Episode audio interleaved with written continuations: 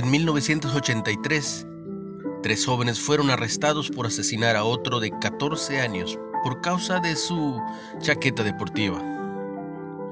Sentenciados a cadena perpetua, pasaron 36 años detrás de las rejas, hasta que surgieron pruebas que revelaron su inocencia. Antes de que el juez los liberara, hizo pública una disculpa. Por más que lo intentemos e independientemente de la idoneidad de los funcionarios, la justicia humana suele ser imperfecta. Nunca tenemos toda la información. A veces los deshonestos manipulan los hechos. Otras veces solo estamos equivocados.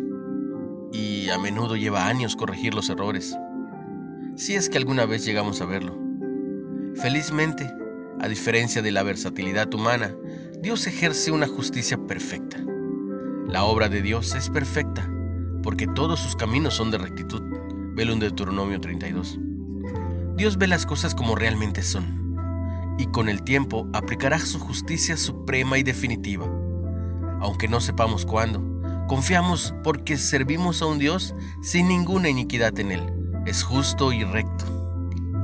Tal vez nos inquiete la incertidumbre sobre qué es correcto o incorrecto, o temamos que nunca se corrijan las injusticias hechas a nosotros o a alguien que amamos, pero podemos confiar en que el Dios de justicia un día sancionará a nuestro favor. Una reflexión de Wayne Collier.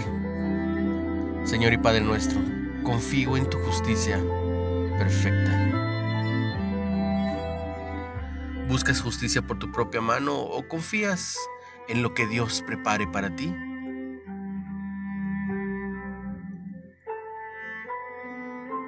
Comparte el mensaje y recibe mucha bendición.